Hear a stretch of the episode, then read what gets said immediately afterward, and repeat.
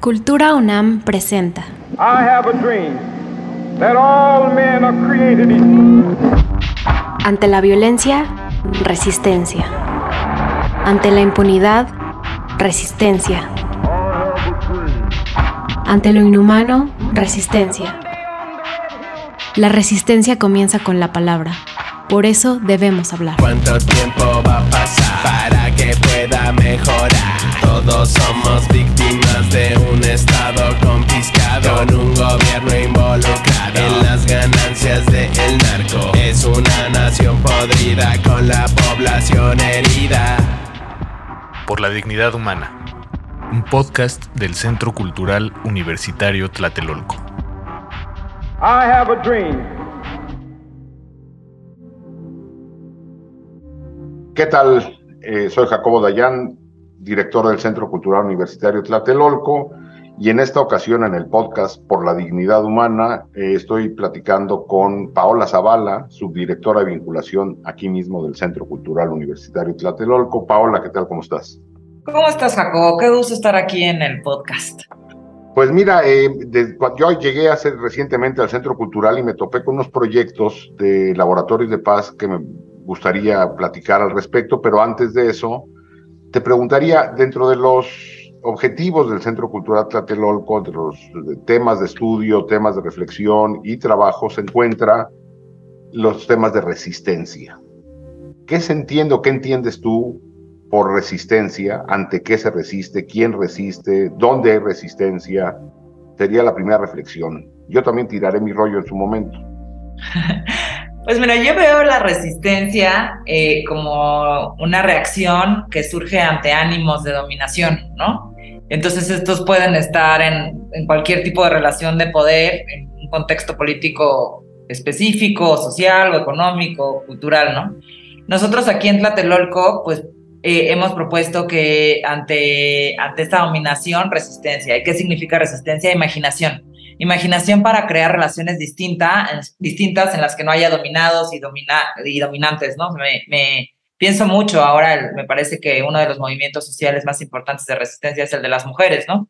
Que tiene muchísimos años, pero me, me parece que en los últimos cinco años las jóvenes sobre todo han hecho ya eh, un movimiento mucho más determinado a decir eh, alto a la violencia contra nosotras. Y esta violencia no solo es física, como lo hemos platicado en muchas ocasiones, es de, muchas maneras, es estructural, ¿no? Entonces, e, esa me parece una de, las, de los movimientos de resistencia más importantes. Desde luego, hay movimientos eh, indígenas que han resistido durante siglos y actualmente, pues también eh, estudiantes, activistas, sociedad civil, que, que nos resistimos a ver un país, un país militarizado. Y un poco ante esto, pues a mí me parece que la manera más importante que podemos encontrar o más poderosa que podemos encontrar de, resistencia es, es el arte y la cultura. Sí, bueno, yo agregaría nada más, estando de acuerdo contigo, que eh, ante estas, ante la injusticia se resiste, ante la violencia se resiste, ante las estructuras sociales, políticas eh, que oprimen se resiste, y la forma de resistir es muy variada, puede ser desde poner el cuerpo, es decir, salir a las calles y, y manifestar el descontento, hasta una resistencia individual, eh, moral, eh, desde la palabra se resiste. Es decir, hay muchas formas de resistir en lo individual o en lo colectivo. Eh, y, evidentemente en los últimos años lo que hemos visto es una resistencia muy que crece en los círculos o las esferas de resistencia. Hablas bien del probablemente lo más visible que sea el movimiento feminista, pero por ejemplo, eh, la diversidad sexual bien, también tiene décadas resistiendo, las comunidades indígenas tienen décadas, bueno, siglos resistiendo, las víctimas de la violencia, las madres de desaparecidos, es decir, el, solo hecho de estar buscando desaparecidos ya es un acto de resistencia, es decir, es decir al Estado, nosotros hacemos aquello que tú no haces. Y bueno, tenemos distintas colectividades, eh, eh, las agrupaciones culturales y artísticas resistiendo ante eh, los recortes presupuestales, es decir, hay muchas comunidades y sociedades en resistencia. Y los motivos de la resistencia son variadas y es una forma de, de mostrar una sociedad viva, ¿no? Una sociedad viva que lucha por sus derechos, que exige, que levanta la voz, no en los tamaños que desearíamos, pero bueno, hay comunidad y hay comunidades en resistencia. Particularmente en relación a la, a la violencia, hemos visto muchas formas de resistencia. Ahora decías tú eh, la resistencia a la militarización, pero también hemos visto resistencias, por ejemplo, al despojo de tierra y territorio. Eh, hay, hay, comunidades en resistencia en defensa del, del medio ambiente. Es decir, hay muchas formas de violencia que están generando una resistencia cada vez más articulada, me parece. La pregunta que te haría yo es, ¿de qué manera el Centro Cultural Tlatelolco está eh, trabajando o, visibilizando esta problemática de las violencias, la resistencia? Bueno, tú sabes, ¿no? Yo, pienso que la, universidad ha, vivido y ha acompañado procesos eh, de resistencia, ¿no? Eh, a lo largo de su historia podemos recordar 1968, el más claro de ellos, en 1999 también. Y nosotros... Bueno, eh, perdón, perdón, Paola, yo te diría que desde, los, desde el origen de la universidad, en los 20, en el 29, con la autonomía universitaria, fue una forma de resistir también. Claro, o sea, eh, digamos que yo creo que la resistencia eh, es, es, parte del corazón de la Universidad Nacional, ¿no?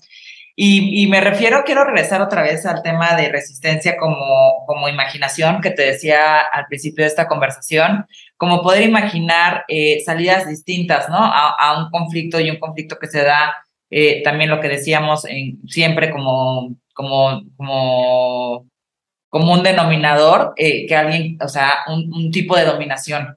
Entonces, en este sentido, imaginar también significa construir conocimiento, ¿no? Eh, y, y, me parece que esas son de las grandes aportaciones eh, que la Universidad Nacional, las, los estudiantes, eh, las, los profesores eh, han, han, aportado a diversos, a diversos momentos de la historia del país.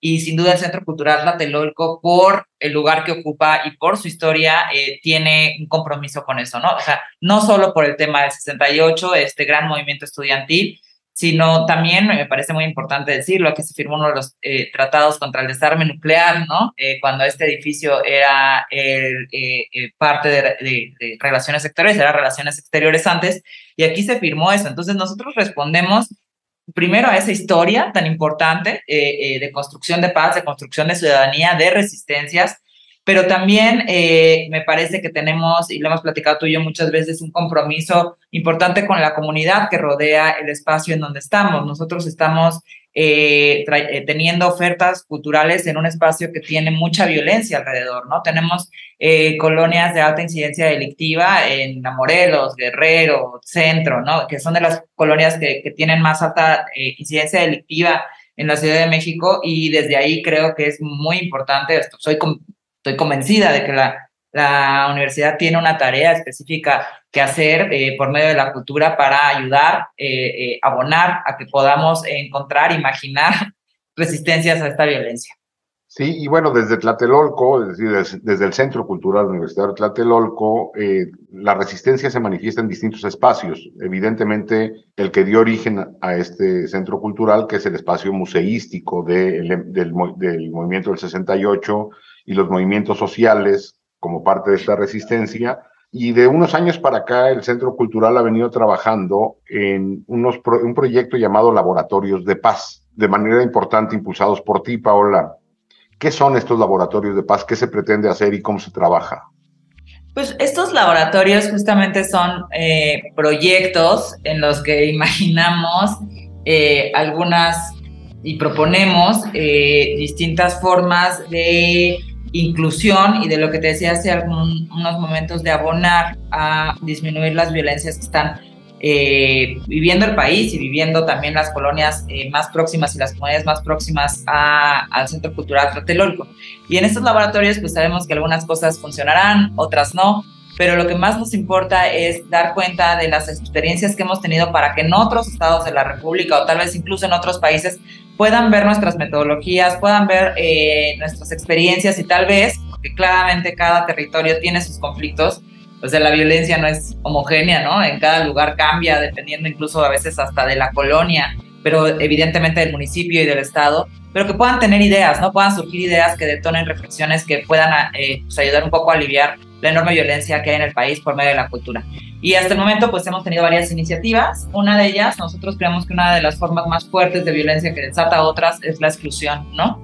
Y eh, la exclusión económica, pero eh, también real, simbólica de muchos grupos como los que mencionaste, ¿no? Hace ratito, las comunidades LGBTI, pueblos indígenas, personas en situación de calle, migrantes, un montón de, grupos sociales que en realidad no tienen acceso a la cultura, por lo menos no esta llamada alta cultura, ¿no? De los, de los museos. Eh, eh, y para nosotros es bien importante abrir las puertas de la universidad en serio a estas poblaciones, ¿no? Y desde ahí, en el área de mediación, nosotros hemos buscado, por ejemplo, hacer metodologías o buenas prácticas eh, en las que, para decirles cómo hemos logrado traer a niños en situación de calle y cómo eh, hemos explicado eh, el movimiento del 68, por ejemplo, a niños que no tienen a lo mejor la primaria, ¿no? Porque siempre partimos de que quienes nos visitan, pues saben quién fue Echeverría, ¿no?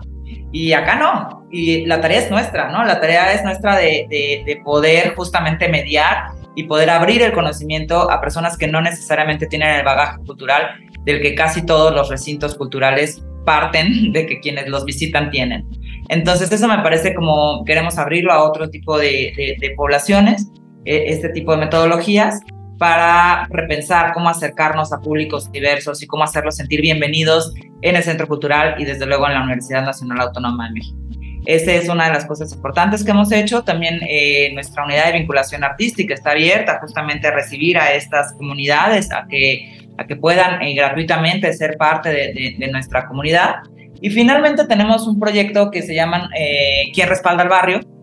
que es un proyecto anual en el que justamente estamos buscando eh, hacer eh, acercamientos en los barrios con alta incidencia delictiva por medio de diversas herramientas culturales para que ojalá algún día podamos abonar a una contracultura de la violencia, ¿no? Pero a través también de las mismas herramientas como el hip hop, el breakdance, el graffiti, ¿no? O sea, que de ahí surjan desde los mismos barrios estas propuestas que ayuden a generar eh, narrativas distintas, ¿no? En el que las expectativas de quién quiere ser de grande cambien, ¿no? O sea, lo podemos ver ahora muy claramente con toda esta narrativa en la que, eh, por ejemplo, el narcotráfico es muy bien visto dentro de ciertos eh, círculos, ¿no? Eh, en donde los jóvenes quieren tener estas camionetotas, aspiran a tener ciertas armas, una novia con tales y cuales características físicas, y todo esto está apoyado evidentemente por la cultura, por canciones que lo dicen, por series de televisión que lo muestran, por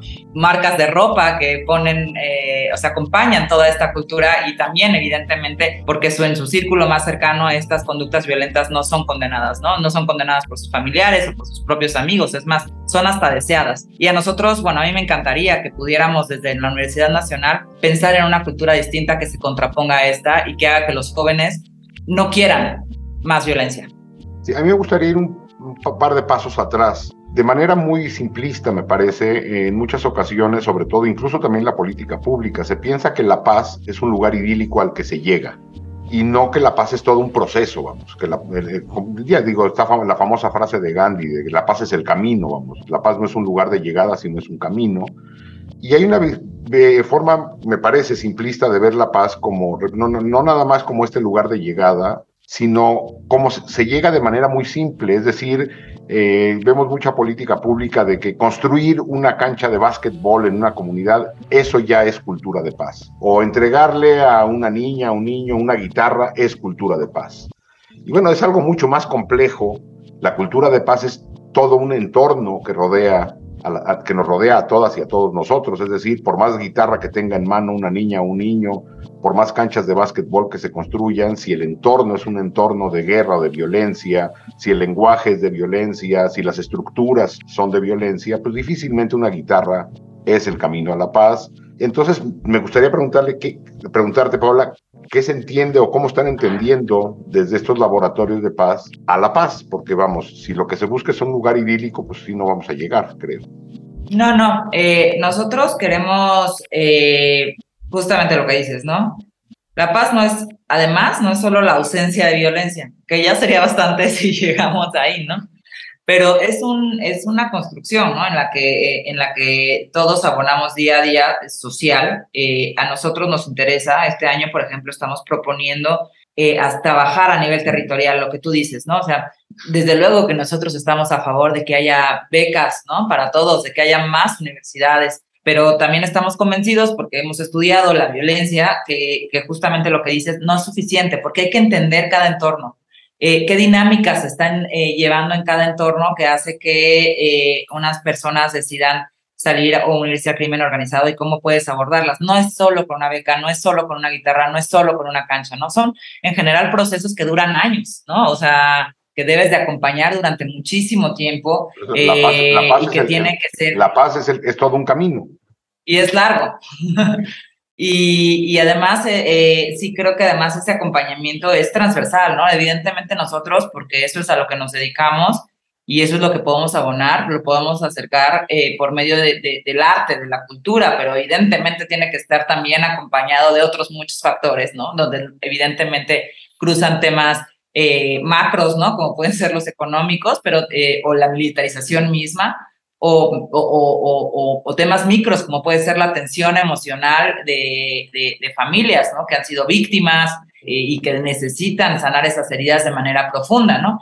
Entonces, eh, me parece que nosotros estamos sumando la parte, la parte que, que, tenemos disponible y digo sumando porque hemos este año logrado hacer una alianza con, con otras eh, casas culturales de la UNAM. Está con nosotros San Ildefonso, Centros Culturales de la UNAM, San Ildefonso y el Chopo haciendo un esfuerzo por hacer eh, un, un, proyecto más grande, eh, porque además, para quienes no conozcan la Ciudad de México, son nuestros vecinos en el, en, en el Centro Cultural. Somos tres centros culturales de la UNAM que estamos en el centro de la ciudad y nuestra idea es hacer más grande nuestra, nuestra capacidad de, de generar comunidades pacíficas, ¿no? O sea, de compartirnos nuestras comunidades y compartir con estas comunidades conocimientos para hacer comunidades justamente como más que tengan mayor incidencia territorial y que ellas, estas mismas comunidades, nos vayan diciendo qué hay que hacer, porque nosotros no lo sabemos acá desde nuestro escritorio, ¿no? O sea, queremos bajar a, a las calles, empezar a trabajar con ellos a nivel comunitario, imaginar juntos y ponerles, acercarles eh, todos los recursos que nosotros como universidad tenemos para alcanzar este objetivo común, que es la construcción de paz. Sí, me parece muy relevante esto que dices de que eh, así como si, la paz es el camino y, todo esto es una forma de resistir, de decir no a la injusticia, a la, violencia, a los problemas estructurales, no hay recetas únicas y todo esto ha sido un proceso de aprendizaje de las propias comunidades y de las instituciones culturales. Para cerrar, te preguntaría yo, Paola, ¿Cuáles han sido estos aprendizajes que, que, que, se han ido obteniendo en estos años de, digo, se atravesó aparte la pandemia, pero ¿cuáles han sido estos aprendizajes para ahora proponer una, tener una propuesta de una red regional o una red en una zona de la ciudad con otras instancias del, de, de, la UNAM que también han venido trabajando por su parte en estos caminos de búsqueda de, de resistir y de caminos hacia la paz o una cultura de paz? Bueno, primero yo pensaría que es justamente salirnos desde, desde lo académico, desde como generalmente nosotros como universidad estamos eh, acostumbrados a trabajar, ¿no? O sea, como con eh, metodologías muy específicas, hasta ciertos lenguajes, ¿no? Y desprendernos de ellos para quitar como estas barreras que en algún momento pueden inhibir la participación de otros distintos a nosotros, ¿no? Eh, y eso me parece que es una, un ejercicio que, que, que, que estamos haciendo ya varios en la universidad y me parece fundamental para generar diálogo porque pues sin, sin diálogo pues no hay paz posible, ¿no? Eh, entonces, eh, e, esa es la primera. La segunda me parece que es sí llevar como una bitácora de lo que se hace para poderlo compartir, para que otros no empiecen de cero, ¿no? Eh, nosotros tenemos en, nuestro, en nuestra página de internet, la pueden visitar, eh, del Centro Cultural Universitario Tlatelolco, un micrositio eh, en el que vienen todas las conferencias que se dieron, eh, porque fue digital, todavía estaba la, la pandemia, la hicimos con varios con varios colectivos eh, artísticos que trabajan en la zona, pero también con varias organizaciones civiles en las que hablamos, por ejemplo, del, del hip hop, ¿no? Y cómo este, este movimiento cultural puede, por medio del graffiti, del break, del rap, de la palabra y de la música, eh, generar resistencias en las comunidades, ¿no? ¿Cómo podríamos eh, usar el hip hop como, como herramienta justamente para generar estas resistencias y, visibilizar eh, distintas realidades que normalmente no, no, no se ven también lo hicimos, esa misma lógica la hicimos con otras artes, ¿no? O sea, como, como por ejemplo con, con narrativas visuales, también hicimos bastante, talleres sobre el cuerpo, que pueden ser herramientas que nos pueden ayudar a acercarnos a las comunidades y todos esos talleres están disponibles en el micrositio de quien respalda el barrio, como te decía también al principio de la, de entrevista, para que cada quien lo pueda ver en sus estados de la República y desde ahí evidentemente pues le surgirán ideas eh, de cosas que tal vez se puedan aplicar en sus territorios con los conocimientos que cada quien tenga de los que nos dedicamos a esto en, sus territorios. Y la tercera es, desde luego, formar y hacer alianza, ¿no? Que es lo que estamos intentando este año. O sea, es crecer, es, no pensar que uno tiene justamente la respuesta, que la respuesta tiene que ser comunitaria y entre más grande sea la comunidad, yo quiero pensar que más posibilidades de éxito habrá.